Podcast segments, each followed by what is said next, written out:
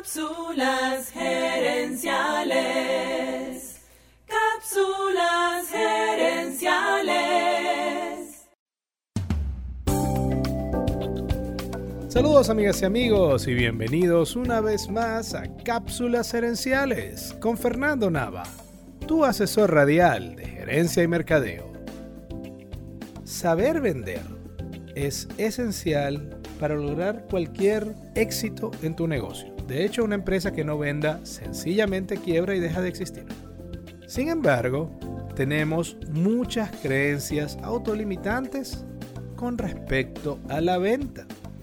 ¿Qué es una creencia autolimitante? Una creencia autolimitante es una mentira, un cuento, un pensamiento que tenemos nosotros acerca de nosotros mismos o de la profesión o del mundo que nos limita.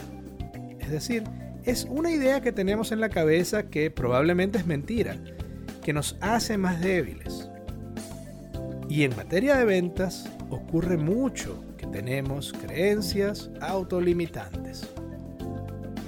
Investigando para esta cápsula, para el tema de esta semana, concluí que las creencias autolimitantes caen en cuatro categorías. La primera categoría son las creencias autolimitantes que tenemos con respecto a las ventas y a los vendedores. Lo peor o lo que más nos hace daño a estos estereotipos negativos de los vendedores es que si nosotros pensamos que los vendedores son unos mentirosos manipuladores, jamás vamos a querer ser vendedores. Y si no aprendemos a ser vendedores, buenos vendedores de verdad, ¿cómo vamos a lograr el éxito de nuestra empresa? Einstein decía, si cambias la manera en la que ves las cosas, las cosas cambian. Entonces, lo que te sugiero es que dejes de ver a las ventas como algo malo y al vendedor como el malo de la película. Y date cuenta que un vendedor es una persona que va a una empresa a tratar de ayudarlos a ellos a resolver un problema, ofreciéndoles su producto o servicio. La segunda categoría de creencias autolimitantes en materia de ventas es la categoría personal. Y esa arranca con esa frase de el vendedor nace, no se hace. Que por cierto también se dice con el músico, con el bailarín, con el atleta, con el escritor, etc. Querido oyente, si esto te molesta, allá tú. Pero si tú eres de los que usa esa frase de nace, no se hace, lo que estás diciendo en verdad es que tu miedo a hacer algo es más grande que tu deseo de convertirte en esa persona. Eso de que los vendedores nacen, no se hacen, es 100% falso. Vender es como hablar un idioma, o aprender a bailar, o estudiar algo. Si tú te esfuerzas en aprender los conocimientos y técnicas, y desarrollas las actitudes y haces el trabajo, vas a lograr los resultados iguales o mejores. La tercera categoría tiene que ver con el miedo al rechazo. Y es, ay, si voy a vender y el cliente me dice que no, me voy a sentir muy mal. Si no preguntas, la única respuesta que vas a recibir es no. Si hablas con el cliente y estás todo tenso y asustado o asustada e incluso a lo mejor no haces un trabajo excepcional, todavía sí puede ser que el cliente te compre. Ahora, si no hablas con el cliente, es seguro que no te va a comprar. Entonces no tienes nada que perder. No tengas miedo al rechazo, porque el rechazo es una posibilidad. Pero el fracaso de no intentarlo es una certeza.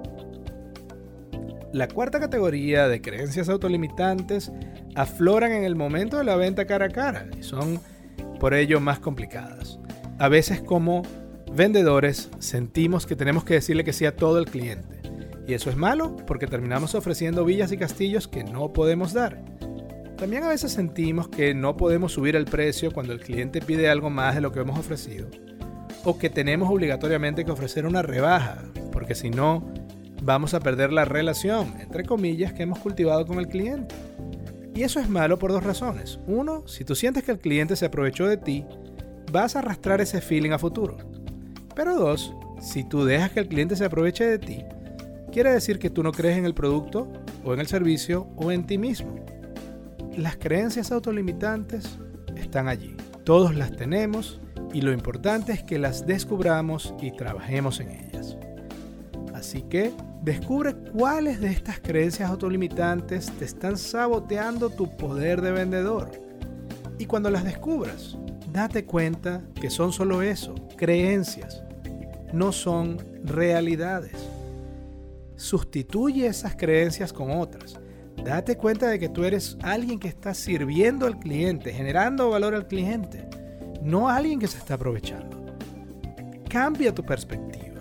Vuélvete el héroe de esta película y conviértete en el vendedor o la vendedora que tú puedes ser.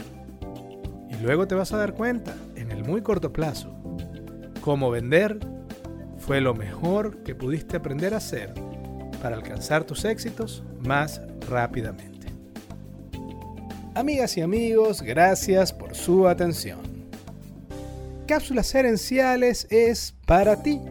Así que si quieres sugerir un tema para discutir aquí en el podcast, envíanos un mensaje a Cápsulas Herenciales en Facebook o Instagram. También quiero aprovechar esta oportunidad para invitarte a escuchar nuestro Facebook Live Cápsulas Herenciales Dosis Doble.